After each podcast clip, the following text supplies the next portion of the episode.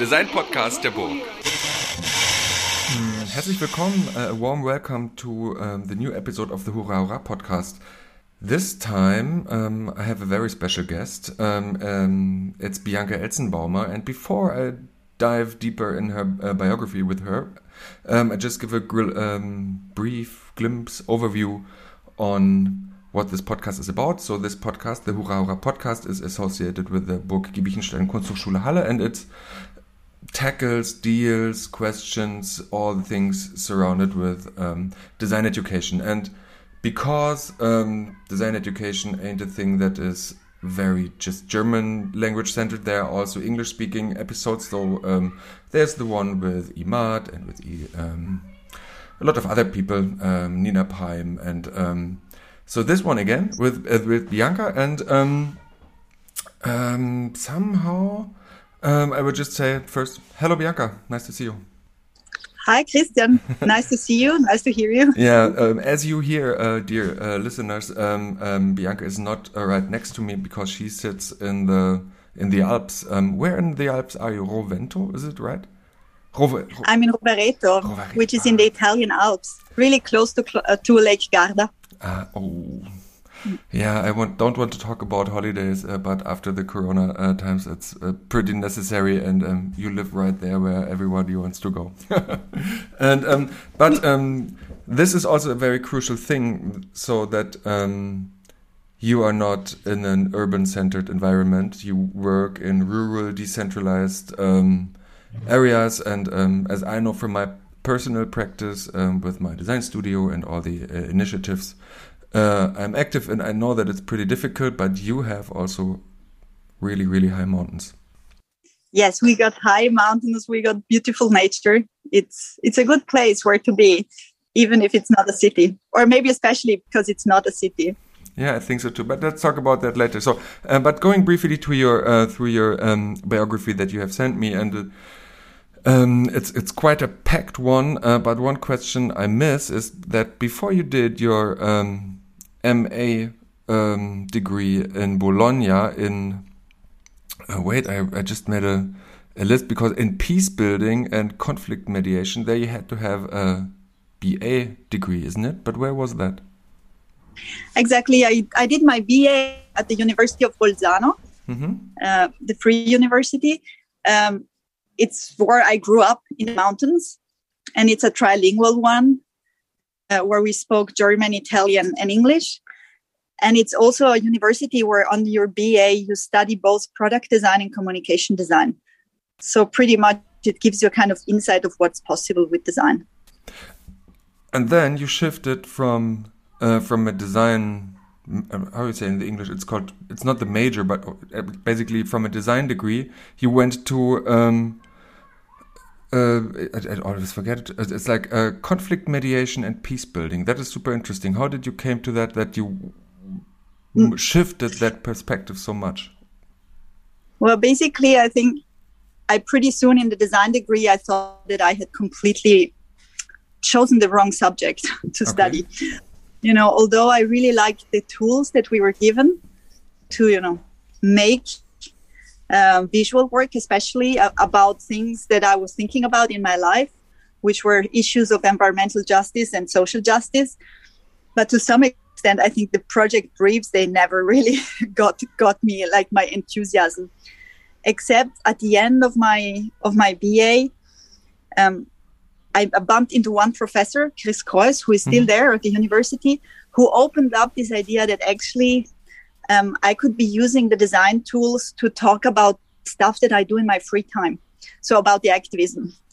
Um, and so I started to combine these two things together with Fabio Franz, who at the time was my boyfriend. Um, and I mean, he's still my partner now. So, um, and we started kind of, we had lots of conversation in our free time that we had just chosen the wrong university. We were not happy with the products we had to make. And then through Kris Krois, he gave us that space to explore what design can do uh, when it's used as a political tool, as a tool to get to others, or for, you know, uh, as a tool for critical analysis as well. But then, still, when I had finished the BA, I thought I need to look into some other field. I was, I mean, I didn't want to, I, I knew I wanted to continue to study, um, but I knew I didn't want to go straight into another um, design school. Mm-hmm. And so this this course came up, which was financed by the European Union, so which was a plus because I I'm not from a family that has a huge economic background that could support me. So I always looked for grants uh, for my studies. And this was funded. And I was like, yes, I think this is interesting for me. It was about international politics, but it was also very much about practice. How do you stay in? I mean, it was still communication design, I would say. Like, how do you communicate with others in conflict situation and how you do you de-escalate conflicts? How do you transform them? and this has been great for me because i was on this course together with lawyers um, with people wanting to work in humanitarian aid um, with yeah it was it was quite diverse with uh, social workers and so on and there i think that's when i got the point that actually my design skills are useful like i could see that within that group which was very interdisciplinary i could bring someone that no one else could bring which was a kind of visual analysis um, of context. It was um, packaging content uh, so that it actually could reach other people when we talk about conflicts and so on. And so that was the point when I was then decided, okay, I rather do another MA in design to kind of try to focus and specialize that skill, but with this idea in mind that I wanted to use it for, you know, as an agent of transformation. I would. Say. Um, and this was a time where I was really interested in how design can be used as a critical tool, a thinking tool, a research tool. And, and so, together with Fabio, we also decided that we needed to improve our English. Mm-hmm. Um, and so, we tried to apply to the Royal College in Art, uh, Royal College of Art in London, uh, together with a shared portfolio. And we were kind of lucky to, to get in. I think if we wouldn't have got in, we would have got you know we would have gone to a different university but we felt on the one hand we needed to improve our english and we wanted to be in a more international context because of course we have grown up in the alps we studied in the alps i mean a lot of the things happened here and i think we were completely socialized into this inferiority complex that if you are from a rural space you need to go to a big city mm-hmm. otherwise mm-hmm. your practice is not validated uh, and so we also had this kind of aim of saying we want to go to London to a place where it's really international, so we can actually see how our practice stands in comparison or in relation to practitioners from all over the world. And and I think that was a useful journey. It was fantastic. The students were the best thing, the other students in the school, um, about the whole experience. But also there, I think we were after about three months, we were pretty frustrated about the educational program because of course for us going to london was a huge investment both kind of socially but also economically and then we were in this school and we did not like the teaching because the teaching was very market driven um, mm-hmm.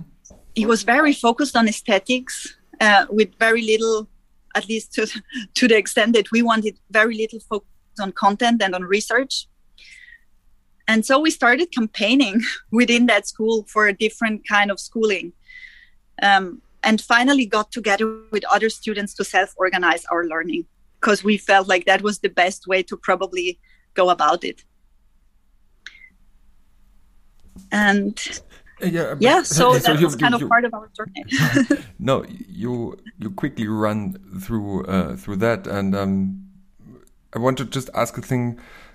Basically for the for your first um, masters in conflict mediation and peace building, where you went into that interdisciplinary field with so many different skill sets on the table, and and you said basically you already answered my question and what kind of skill brought you um, or made it that you um, that you can create impact you know like what kind of thing brought you on the table said like visual um, translation techniques and stuff but um, how did you experience the um, the interaction with the other disciplines? Like, how was that going? Was it easy? Ah, yeah, you're a designer. Did they already knew what to expect from you?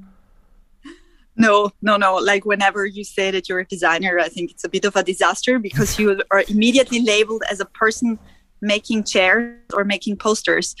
and it was quite quite a challenge, I think, um, to kind of for me to to to sit with that because I always felt completely mislabeled. But and then I had like a whole year, a, a year and a half actually for for the MA to kind of. I always felt I needed to prove that actually I could be a critical thinker, that I mm-hmm. could engage with these topics, and that my methods would work. And then I think, I mean, generally, I would say I, I don't care too much about like looking at the grades that I would get. But in the end, I was the only person on the on the course who would finish with 110 cum laude, and that for me was quite a surprise, actually. You know, to also see that it was so much appreciated the kind of work that I had produced and that everyone in the class and the professors everyone could see the kind of i don't know i would say like the value that this interdisciplinarity brought and maybe also honoring the fact that i was coming from a quite different field to everyone else into this and that i could manage to deal with the content and with the methods and so on. Hmm. um, one question further on that. But then you went to the went to london. So wasn't there um, like a long-term relation coming out of this interdisciplinarity? Because sometimes it's like, okay, we're in the master's class. There's so many other interesting people. Hmm, we work so long together, so we prove a bit of like social um, um, interaction. So let's let's go on. Let's yeah. spin something off that. Mm, no, I mean at the time Fabio and me were already closely working together. We started to mm-hmm. work together last year of our BA. Um, and we had this thing, you know, during our BA, um, I went onto an Erasmus um, to Lausanne, to ECAL, mm-hmm. which was also, I think, for me, not an experience I liked. It was very competitive, very kind of um, success and ethics, uh, aesthetics driven, which I struggled to handle but during that experience, um, I had the luck to, to get a one week workshop with with Abake. So during that experience in Lausanne, there was this one week workshop with Maki and Kajsa from Abake. Mm-hmm. And that for me was kind of fantastic because it was the first time that I saw a design collective teaching. And I came back to Bolzano and was telling Fabio, that's what we need to aim at. We need to work as a collective and we need to share all our money that's the kind of that's the key for how to do it. Um, but then when when i was on the on the ma for uh, international peace building and conflict mediation i think everyone was already on a trajectory of why they did that course and what they wanted to do mm-hmm. you know what they wanted to do with the diploma. So i don't think that there was a real chance you know to open up for collaborations. But also the course um, during the course we had to do an internship a three months internship uh, for which i went to, to palestine. And during that time in palestine i met alessandro petti and sandi hilal uh, from decolonizing architecture. And i was very impressed by their collective practice and how they worked you know with the context of, of occupation and how together with eyal weizman they were developing this project called decolonizing architecture. Mm-hmm. And that actually led to further collaborations with Alessandro and Sandi. So we met on that kind of first uh, first internship, which I wasn't uh, doing with them. I was doing with the Israeli Committee Against House Demolitions, which is basically a kind of super left Israeli group of people who really challenge um, Israeli politics on how houses are, of Palestinians are being demolished in in East Jerusalem. Um, and then actually, I, I, came back to Italy after three months internship and kept in contact with Alessandro and Sandi. And then half a half a year later, Fabio and me went to, to work with them in Beit Sahur. And that was an inspiration for us because uh, Alessandro and Sandi decided to live where they work, to make work about the place where they're in, and to engage in a really long term research project and i think that for us was a kind of one of the best best schooling we got to be there to work with them to see how they organize and how they really inhabit you know the, the place that they make work about and they, that they critically analyze but where they also try to make proposals of what decolonization could look like and what the role of architects would be to get into that you know to push that idea of of, uh, of decolonization. And that actually, I mean, with Alessandro and, and Sandi, we're still in contact. We then years later we went back uh, to them when they opened their own school in one of the refugee camps and worked with them and so on. So that's a kind of for us, it's a really inspiring connection. Just off topic a bit, um, but how do they work? Um, like community community based. So they, they, I mean, decolonizing architecture is quite a big topic. So um, like it's a, it's a bit abstract. Of course, it's real there, but still, it's um, it's working a lot with habits and with perceptions and changing changing ideas of how things work. How how do they yep. do they bring that into the place in which they live? Like that, I mean, the the neighbors might not have been that academic background to even know what decolonizing means. Like, I mean, it has to be translated. Mm. Although I, I, get a sense that if you live in Palestine, you will know, I mean, what decolonization is meant to be, mm-hmm. that this kind of occupation um, needs to stop and this kind of oppression. So I think it's, I mean, it's not a theoretical concept. It's yeah. something very real that needs to happen in every day. And what they did at, at least at the beginning when we were there, I think it was in 2008, was that they would they you know argued that at some point this conflict has to stop at some point the occupation needs to stop it's not uh, it's not viable and they said but then we need to rethink the architecture of the settlements because the settlements are built up on the hills mm-hmm. and they they are like watchtowers yeah, over the palestinians who, who live you know in lower in the in the in the fertile uh, I don't know how you call it, like at the bottom of the valley where, where mm-hmm. there is the fertile soil for doing agriculture. And they said, you know, if we if the occupation would be over, how can we avoid that then we keep on using the architecture as if occupation would still be there? And we got all the rich people up there watching on all the poor people uh, down there. And so they, they made these, I mean, models where they would visualize how the settlements could be transformed because one of the practices that they that they were kind of observing and studying in Beit Sahur, which is just the, I mean, really next to Bethlehem, was that when, for instance, Israeli military bases are evacuated, Palestinians go inside and, you know, they they break everything. Mm-hmm. They break all the buildings in a kind of catharsis moment. Uh, but this, of course, like in the military bases, it releases a lot of toxins and and so on. So it's not really, you know, it's not helpful for anyone in that sense of like you destroy the place, but then it's it's full of, of toxins. It it doesn't quite work out. So they were thinking of what other kind of practices could we help, could we develop that help us get over the trauma and reuse those architectures. And that was in 2008. And I think they had a really a really good way to on the one hand to communicate and work with with other locals but then to also translate this into work that they could take to the architecture biennial or they could take into international contexts uh, to raise the issue. And during this whole time sandi she was also working uh, for the united nations in the refugee camps um, on on the urbanism in the in the camps.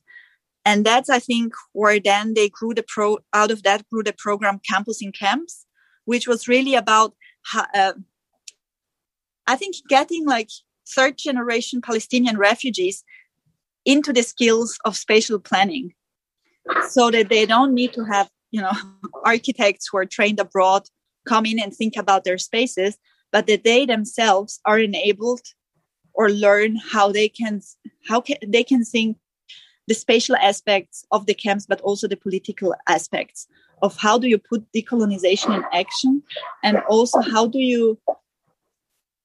I think it was a lot about how do you live a, a life in a camp that is kind of bearable, but without undoing the conditions that are needed for, you know, without normalizing colonization, without saying, well, now we're here, there is no way of going back to our land.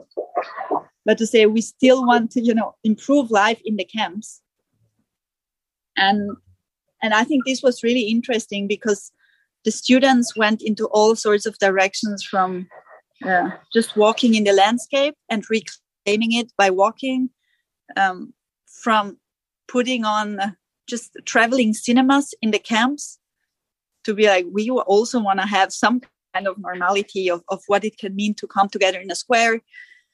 Um, it was a very interesting group of female students who started a english classes in a square and the whole thing about doing english classes for women in the square was about creating possibilities for women to meet up and organize and so that they would have an excuse of why to go.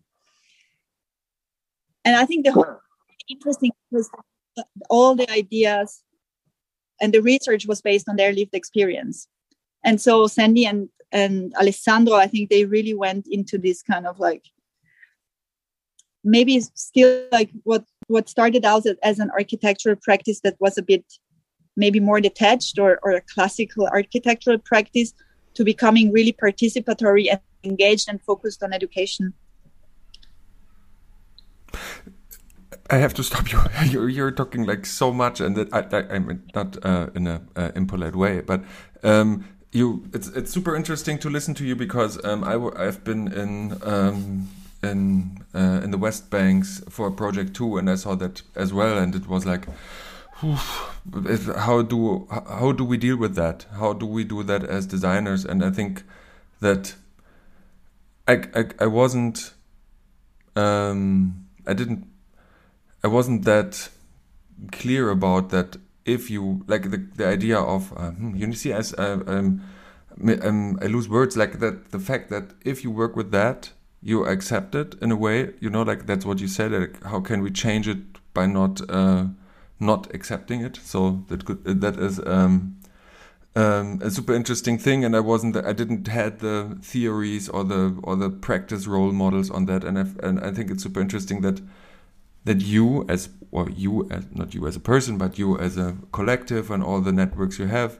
show that there is a possibility for impact on that my question would be on the other hand um, how did you how did you finance that how did you make a living in that um, in that yeah in that work i mean it's um, you say you don't have that uh, economic background still working in that non-profit area how did you make it um, we always apply for grants. So there we applied for a small travel grant uh, through some kind of I don't even remember now. Sorry, uh, Italian um, foundation that supports artists, and we had something. Um, I think we had like two thousand euros we could spend, and then Alessandro and uh, Alessandro and Sandi they hosted us in their house. So it was a kind of you know there was lots of exchange, non-monetary exchange going on as well and I think we were at that time, I mean, for us, being able to be there and to work with them, just having our expenses covered really wasn't for us because there was so much learning going on that we didn't get in schools. Um, and you know, they themselves were working, you know, just stringing it together um, to to be able to to stay there and work. And then Sandi, she got the job at the UN, so that was really good uh, to support their work. Um, yeah, th- every time we planned to do something, we always needed to look for, for money from outside. We would not have been able to finance any of this on our own.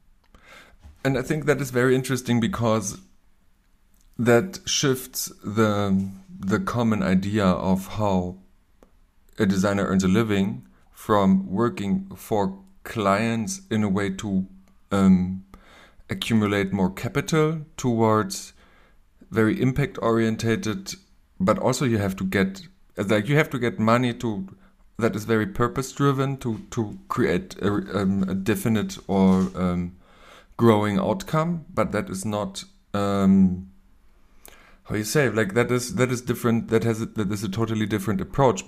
Questioning because this is a podcast a, pod, oh, a podcast about design education is to um, how did you get the experiences on that? Um, did did you because when you said that Kris Krois was saying okay there is a chance to, to, to gain impact by by your work but there is a skill set needed for that that means for example writing applications did you had a course yep. on that in that way was it in the curriculum no, no, no, no, no, no, not at all. And that was why I think we also got really crossed with with design education for quite some time because we always had the feeling that our work was encouraged you know from mm-hmm. professors i mean even those who wouldn't give us like the fantastic briefs when they saw what we produced you know they would appreciate it. And this was on the ba level this was on the ma level. But no one would would talk to us about how do you actually go do this when you're not a student. Mm-hmm. everyone you know it's fine. Then you will go out and you will do some conventional work. You will whatever do graphic design for i don't know conventional clients and then you would just do some pro bono work on the side on the weekends or if it's going really well then maybe you can you know use 20% of your working time to do pro bono work which already i don't quite like this whole idea of pro bono work. Uh, just i don't know doesn't quite quite quite suit me. And so we were cross because we were thinking how is this possible that we are in design education? Um, our kind of work is encouraged, but no one has a clue of how to do this. Yeah. And no discussion And what really I think made us even crosser at some some point further down the line, that even you know our friends who were just wanting to do traditional design work, they had no idea of how to set up their own studio, how much they need to be paid an hour to make this work it was all about content and concepts and aesthetics but no one would, would teach us you know how do you then actually invoice? How much do you need an hour to be viable? Um, so i think that was a very big lack there. Why do you and think it does not happen? Because they don't know? Uh, I mean, I, I, really have a sense that a lot of the schools that we were in, we had tutors who have not been working in a, in the market mm-hmm. for the last 10, 20, 15, you know, years. Um, they have been teaching, and you know, they might be good teachers in their subjects, but they have they don't need to be out there making a living from actually producing design work. So I think they don't really know what would be, you know, how things are going and I mean that's me being like maybe sarcastic as well. I feel it. But you know, somehow I was like, yeah. Anyway, because then you go into this situation of thinking that it's you, that you're not good enough, or you just don't know, you're a bit stupid or whatever, and then you actually start to see that this is systemic. That it's not just the designers who want to do critical work that struggle, that everyone basically is struggling or you know is taking on jobs that are way underpaid where there is no chance uh, that you will stay in that work for a long time because the studios just pick you know constantly pick new students and uh, get the newest style and then you know bye bye whatever um, so yeah i think that big problem we saw back then and that was about in 2010 where we were just wondering why is no one talking about this uh, and then you started the precarity pilot. Uh, no, that was even further on. Then we, uh, I decided to do a PhD on this topic, mm-hmm. and I, I knew I, I, I, liked, I liked to study and to write and to think, um, and to combine that with practice. So also there, I knew I didn't have any money to pay for my PhD, so I just went like knocking on people's door people who, who I would like to work with. Uh, and Jennifer Gabrys at Goldsmiths, uh, you know, I explained her what I would want to do, that I would like to look into working conditions of designers and to figure out how we can create support structures that work against precarity. And then six months later, she called me and she said, Well, now there is a bursary in our department. Shall we just try to apply? So basically, in one month, we, we together wrote this application, which means that I wrote and she commented, and then this was a kind of ping pong um, until I handed in. And then I was lucky enough to get it. And so for three years, I actually had time for the first time in my life to dig into theory and just, you know, be reading Marx and so on, which I really enjoyed. I was like, wow, there's so much stuff there of people thinking about the economy and work and that was really helpful in understanding where these conditions come from and that they are systemic and not bound to our failures. Yeah, and, and here um, maybe it's a long talk, but maybe you can also break it down in a bit, but what's this, like in your eyes or like from your research, I might have a clue, but um, what what would you say that is so systemic on it? Um, just just uh, just to um, to frame it a bit, there are a lot of uh, students listening to to this podcast, like students from all different faculties, sometimes from um, from uh, from Germany or from German-speaking areas, but also, as I see from the analytics, also from other areas in the world, um, are listening to, especially to the English uh, language podcasts. So they they they don't know yet. They feel it maybe because they um, there is some sort of injustice, as you say that it's maybe it's me. Is it just me or is it the system? But the question would be just to describe what would be that systemic um, um, yeah, factors that make that situation so uh, challenging. Um, so what I kind of was digging into was how capitalism works what the basics are of a capitalist economy and how it logics work to make profit. And it's, you know, in in Marxist terms, um, profit within a capitalist economy is made on the back of workers. Workers give their time, their expertise, their health, their free time, whatever, um, for much less money than is people are getting out of their work. Mm-hmm. Yeah, that's Marx. It is this gap, you know, between like I might be paid ten an hour, but someone with my work is making a hundred, a thousand, ten thousand, and it is that gap that always needs to be kept, because in capitalism the logic is about accumulating profits, accumulating money, and you know you can never you never have enough money. You might at one point have enough bread, enough shoes, you know, you cannot have anymore. But money doesn't have an end. You can always have more. So it's a kind of endless drive for more. And, you know, at some point in history in Europe, um, after the Second World War, which I mean was such such a crazy event as well in itself, workers had power to push that gap down between you know, to, to increase their wages, basically. But then since the 80s, we are in a completely neoliberal spiral and work is being devalued so much um, that actually, I think as long as we're in this system, it's very difficult to, to think that we can have fair wages. I mean, exploitation is the basis of it. And we have just come like from the, I don't know, maybe 2005, 2000s onwards that also you know design schools have an exponential have had an exponential growth mm-hmm. especially in, in, places like the uk there is so many design students coming out every year desperate to get work that you would work for, you know you work for a fiver that's fine you work for free if it's a cool brand you will just do it because it builds up your portfolio and in this way we are completely eroding um, the basis for negotiation. Because if I don't do the work for a fiver, someone else will do it. Where's the responsibility here in uh, in the art universities or in the design faculties? Um, I think to some extent there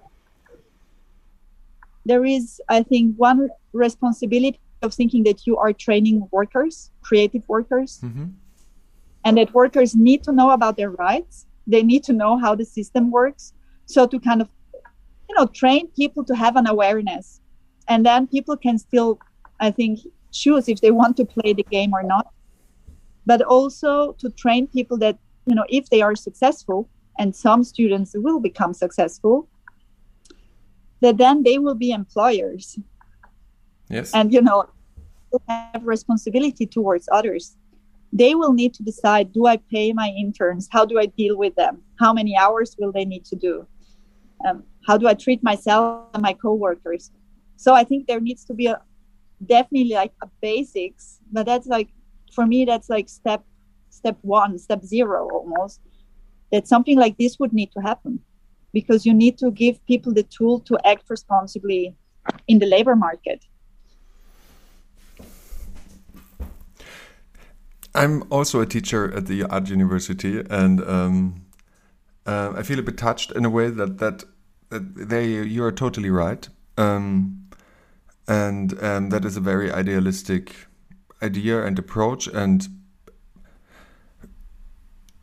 I work parallelly. I, I, work in a design studio. We have also like an, a social um, uh, economic practice running by the way that is more or less more non-profit and uh, it can, can be something be less non-profit than non-profit but uh, like it's uh, something like that and uh, still i i learned so much while doing it that that that i just like bring in in um, in, in the courses just maybe as a maybe it's just the side sentence, something that a remark, hey, we have to do it like this, think about that. And, uh, but um, still, um, in, in many art schools, that what I heard, uh, learned from, um, uh, from a talk um, a few episodes ago, there is still that classic um, economic lecturing. So you have, but because it's not that, that it's um, a great lack on every university. So they also learn and they have their economic courses, but still, what do you learn there? It's that okay you have to run your studio that is how you make your tax uh, invoice this is how um, you run with um, market rights and um, logo how do we call that um, property um,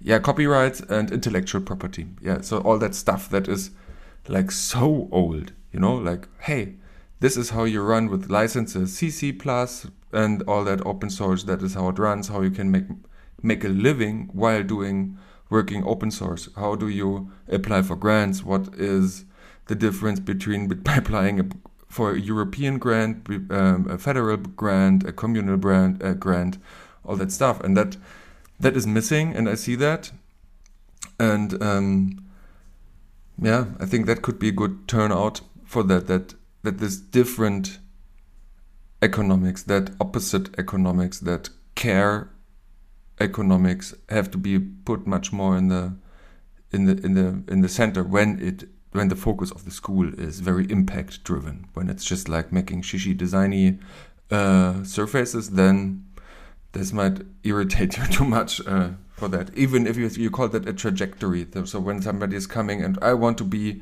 a perfume packaging designer i want to go for that give me uh, give me uh, like six semesters and i'm out so but that is not the focus of us teaching. It's more okay. Oh, that's what you want to do. So let's go to design university and see what happens with you. And then things change. And um, I think in that in that field, this this new economies or that no, new economies is wrong, but uh, yeah, this social centered economies are much more important. That is true. Yep. I mean, what definitely what we found also in the UK is that we definitely like we in the UK we finally like we we got those classes of like how do you do your invoice, how do you do ever your taxes and so on, which was great. To you know, first year we were excited. Hey, they're teaching us something useful that to actually do in our practice, and then slowly it started to trickle down that they were actually it didn't quite apply to our practice because we wanted to work collaboratively. We wanted to work with different kind of clients or you know we wanted to work with people and community groups and and political topics and so that's where i think you know you would need to go to step two and be like how do you do how do you do economy as a designer in a way that transforms it that mm-hmm. challenges it that has built solidarity and respect and ethical negotiations into it and you know there is there is people out there who know this stuff and it is happening I mean, I think there is a lot of discourse invisible that there is solidarity economics out there and they're, you know, alive and kicking and, and they're growing, but it's invisibilized. And I think that would be one of like the, you know, in the more, in the art schools or design schools that tend to be more critical, this would be like something to, to have. Yeah. Because it's very inspiring. And I think it's, I mean, for us in Brave New Alps, the economy has also become our field of design. Like to create economies is what we now do in our design work as well. To you know, to say, well, why should we not be able to to also design what kind of exchanges and relations we base our livelihoods on, or that our projects are based on? and to put our creativity into that as well to think what can we do beyond like conventional market exchanges and so on so i think it's a very creative space uh, where to act and think yeah and it may be um, with that um, shift in design education from um, creating nice products to, to creating processes um, this might also train designers in as you what you call the critical schools uh, to be able to also impact on economic and economic systems. And here maybe not in a major scale but in minor inter minor scales with real real human interactions so that it's working for example in a rural area in a village that has its own micro conditions in a way for experimenting with that and to, to check how you can transfer that into bigger scales. Isn't it like that?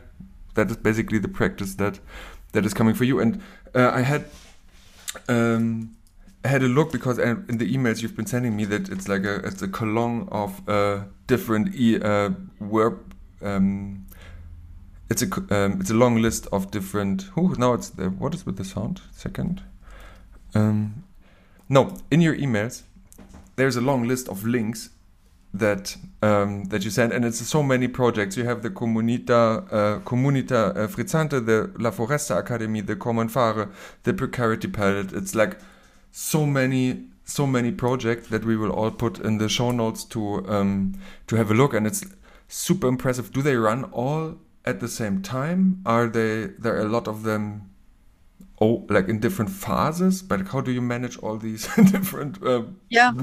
interaction based projects that is so much about human beings and uh, to get people involved and onboarded i mean this must be it's, it's it's it isn't wood that is a material that you can use but it's humans and that i think is mm. very challenging um, yeah i think like all projects are running parallel except precarity pilot which we stopped mm -hmm um, because I mean we still think that precarity pilot is is a really important stepping stone. Um, but now we have moved into kind of into another project that is called the Alpine Laboratory for uh, Community Economies, where we try to open up that space for solidarity economies. And and that's yeah, it, it, it's just a very different way of reasoning of undoing ambitions so it's kind of taking the precarity pilot section. I think it was the fourth section, which looked at how could you do it differently, mm-hmm. and to really open it up and try to to spin it uh, much more. And and so yes, the projects are running in parallel. By now, I mean Brave New Alps is is, a, is quite a lot of people who collaborate. Um, so, like in Comunità Frizzante, there is Carlo and Chiara who work on it on a daily basis and we come in maybe once once a week twice a week depending on how much work there is um, we do a lot of the strategizing together on the economies um, on where the project can be taken so on but the day-to-day work is really done by uh, and carlo. And then we have two civil servants who also collaborate on that project.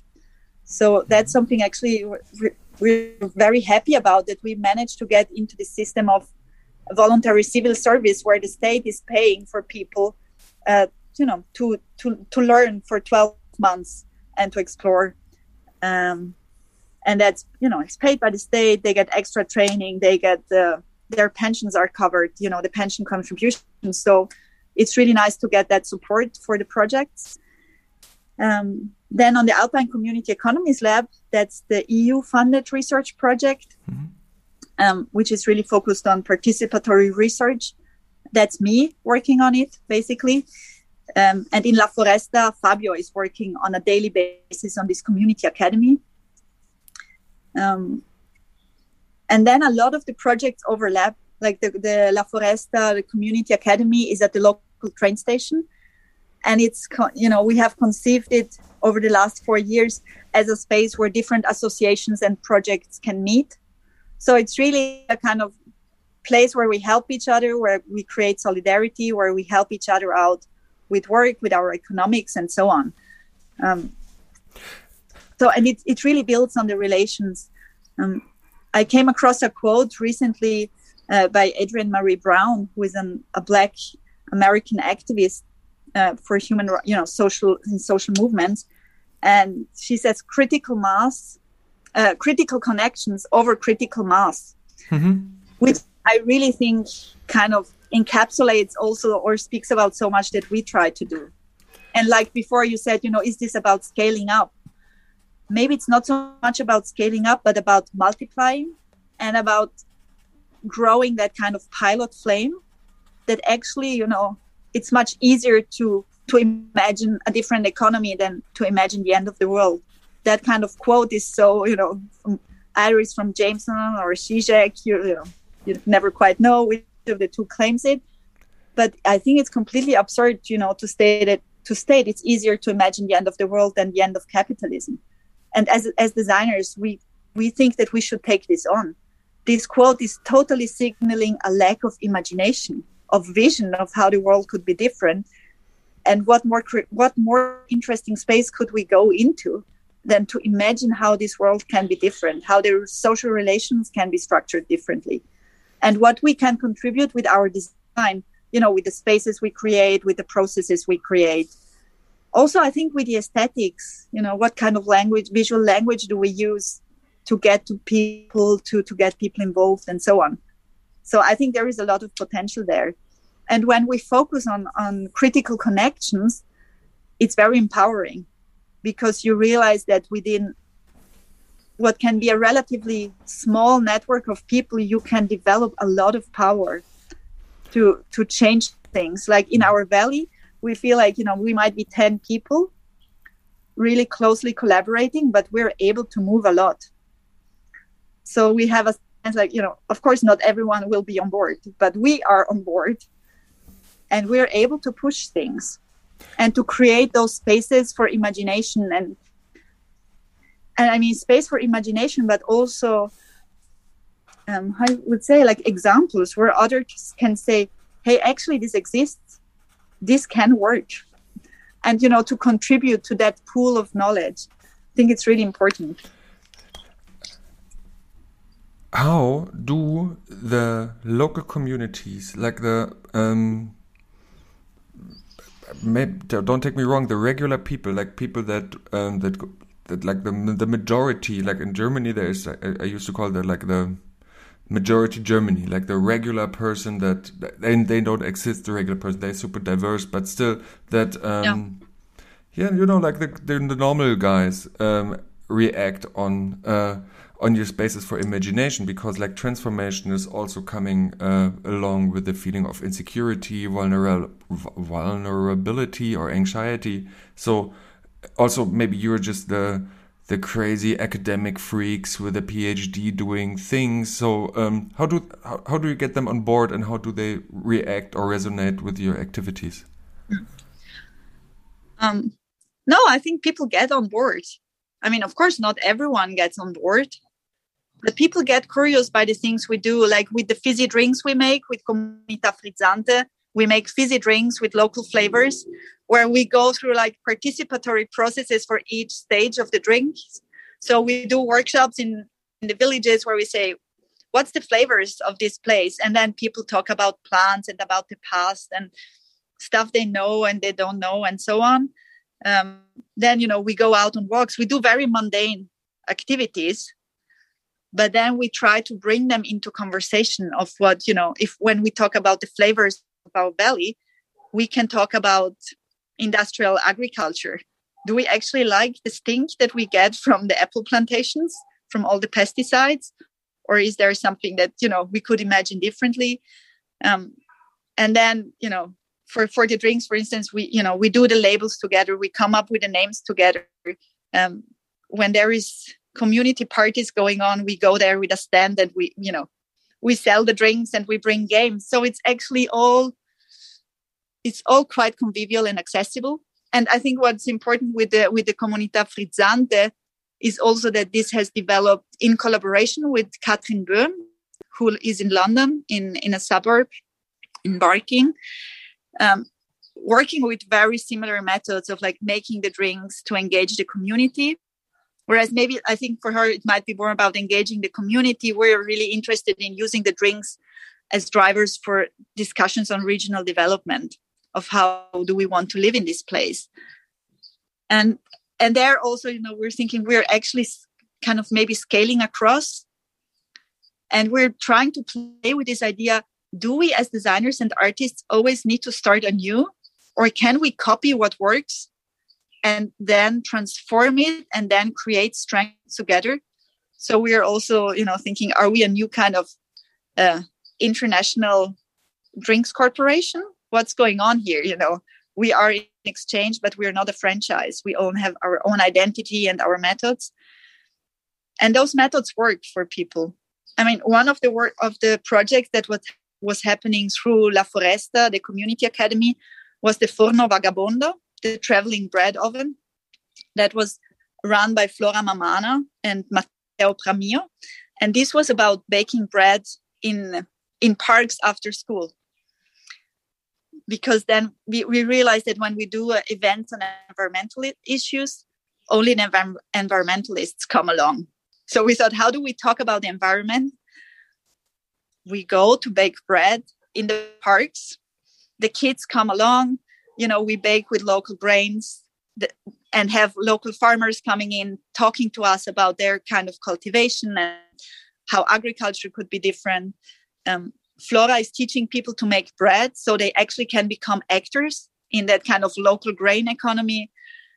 Um, and you know, their questions are opened up about how do we live with Earth others? How do we live with the other, you know, species and insects and so on that, that share the valley with us?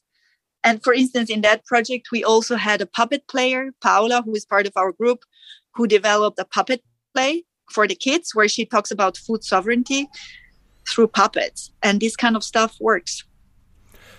Yeah and and there um, i think i think that as you say that that what you create are spaces for imagination. Um, spaces objects situations are um, things that can be designed that can be made aesthetically worthy that can be uh, impact driven and have a, a transformative purpose. And I think that is super interesting because as a designer, you are trained, or question maybe, uh, um, to create prototypes and models for ideas that you have, and through elaborating this practice, like be, like growing up as a designer in in in being a designer, I think a lot of um, like cross connections come up. So okay, uh, I want to address that certain topic. I learned to do it in a poster, but now I'm doing a drink. Hmm, and that might work much more deeper in understanding because it stimulates much more senses. It uh, it has an object. It, it's an it's an it's an artifact of exchange because you talk about things. You have things that have been that have a story that are super super loaded, um, mm. uh, super heated up. Um, that is. Um, I think that is that is one thing that I learned from from our conversation that this is like and also like tech going back to the design universities okay training that basic skill of translating uh, issues into aesthetic experiences is maybe too complex to, to do it with drinks in the first semester but starting with with a plain uh, with a mm. plain white sheet can start to be to make you experience mm. a much more deeper uh, impact three, four, five years after graduation. So maybe it's a thing that mm. has to develop. You you say you had it in like already in university. You felt the imbalance and you wanted to go on, mm. but but so many other students need more time maybe for that. And it's good that you that you work as a, such a role mm. model is different because nobody wants to be you, but as an inspiring actor in that field. And I think it's very important to to talk about it. How do you work? how do you get your stuff the word out how do get people to know you in a more also in a um, um, in a more broader field than um, out of your valley or the area you you are situated in hmm. How do hmm. well hmm. i don't know at the moment we're not so concerned with how we get how people get to know about us outside our valley i mean it's nice when people know, but it's okay. I mean, with the drinks, it's really interesting that we we get a lot of requests for like interviews for food magazines or design magazines from the US, from like weirdest places where we always wonder how do people actually find out that we're in the Alps making these drinks? Um, but it seems to work somehow.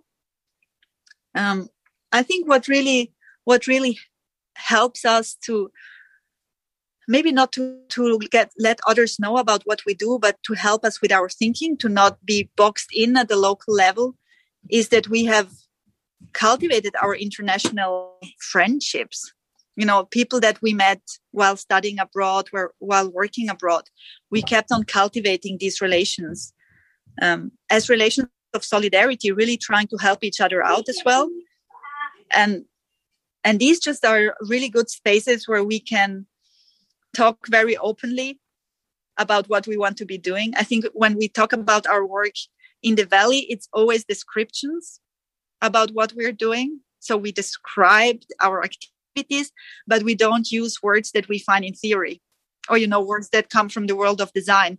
We use those terms as shortcuts when we are with people who come from, you know, also from an art and design background. Then we can use them, but not in the valley and in, and I think what you mentioned before about um, that we're working with that we're designing things that communicate with all the senses. This is really important to us. On the one hand, because already as students, we I think I wrote my master's. Yeah, I wrote my master's thesis on the role of the body in communication design. How to keep the body in there because it has so many more registers than just the visual one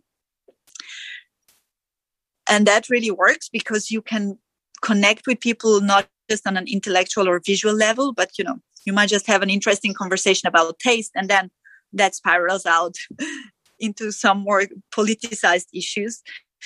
Um, but also the fact that now we make drinks or that we make bread or that we run a community academy um, makes it much easier for people to to approach us because they see us as drinks makers or as bread makers. The you know the role of the designer is very abstract for people. Like i said even now in italy it's like people making chairs and people making posters and it shuts down people imagination of what is possible to do with us.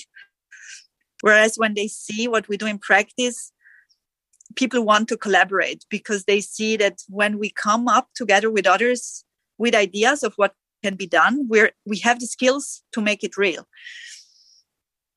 And we have kind of i think i would say design skills social skills um, by the time you know writing skills and so on to make things happen rather quickly.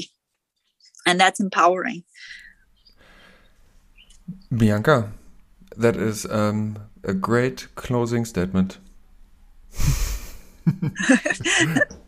Yeah because we are uh, nearly at an hour and um, i'm I say, uh, I say thank you. Thank you for for your time. Thank you for uh, um, for giving me and all the listeners that insight into into the work you do. Um, I had on plan to talk about the long nights um, document that Sophie wrote. Um, I would just have yeah. to talk with her about it, so maybe that's much more easier. And uh, um, in the meantime, in the show notes, we will put the long nights document already in, so that everybody can prepare themselves for the one of the next podcasts. And it's really really impressive on on on what you do and um, i hope it worked out for the listeners um, so dear listeners because um, bianca sitting on her wonderful balcony in the alps it was sometimes a bit tricky with the uh, internet connection. So if you made it to the end thanks for your patience and um, we say goodbye. Ciao bianca.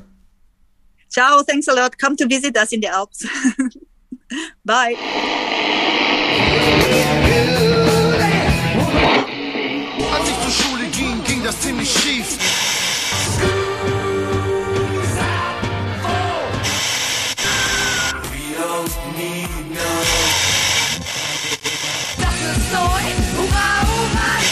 Der Design-Podcast der Burg.